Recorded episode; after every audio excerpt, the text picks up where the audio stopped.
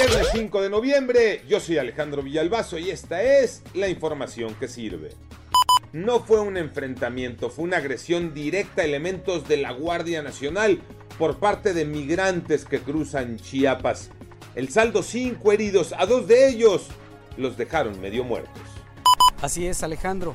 Esta es solo una advertencia, señalaron los migrantes que integran la caravana que salió desde Tapachula y que ayer jueves agredieron con palos y piedras a elementos de la Guardia Nacional, dejando gravemente lesionados a cinco de ellos, cuatro hombres y una mujer.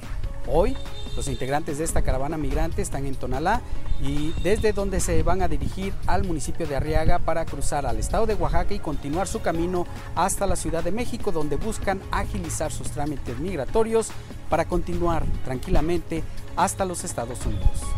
COVID-19, Iñaki Manero.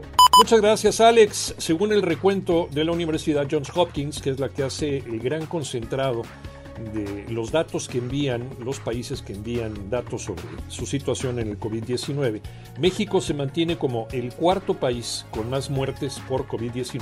Es el décimo quinto en número de contagios confirmados. Y en los datos, estos datos rasurados de la Secretaría de Salud, se reportan 244 nuevas muertes en 24 horas. La cifra total alcanza 289.131 personas fallecidas.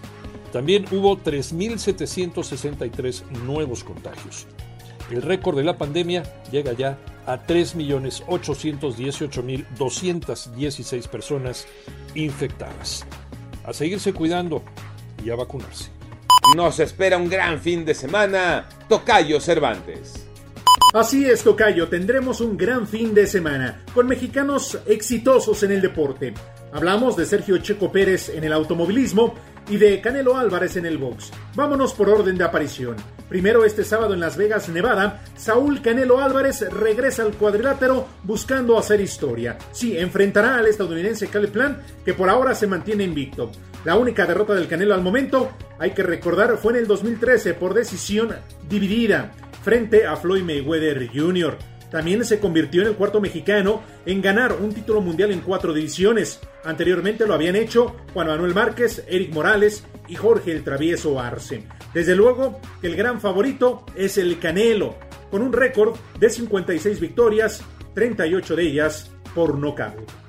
Mientras que del otro lado, en el automovilismo, este domingo se correrá el Gran Premio de la Ciudad de México Presente Sergio Checo Pérez con la escudería Red Bull. Será algo histórico y ojalá así sea verlo en el podio. Pero no solamente eso, él está luchando y participando por quedar entre los primeros lugares en el Campeonato Mundial de Pilotos y junto con su coequipero Max Verstappen ganar el Campeonato Mundial de Constructores.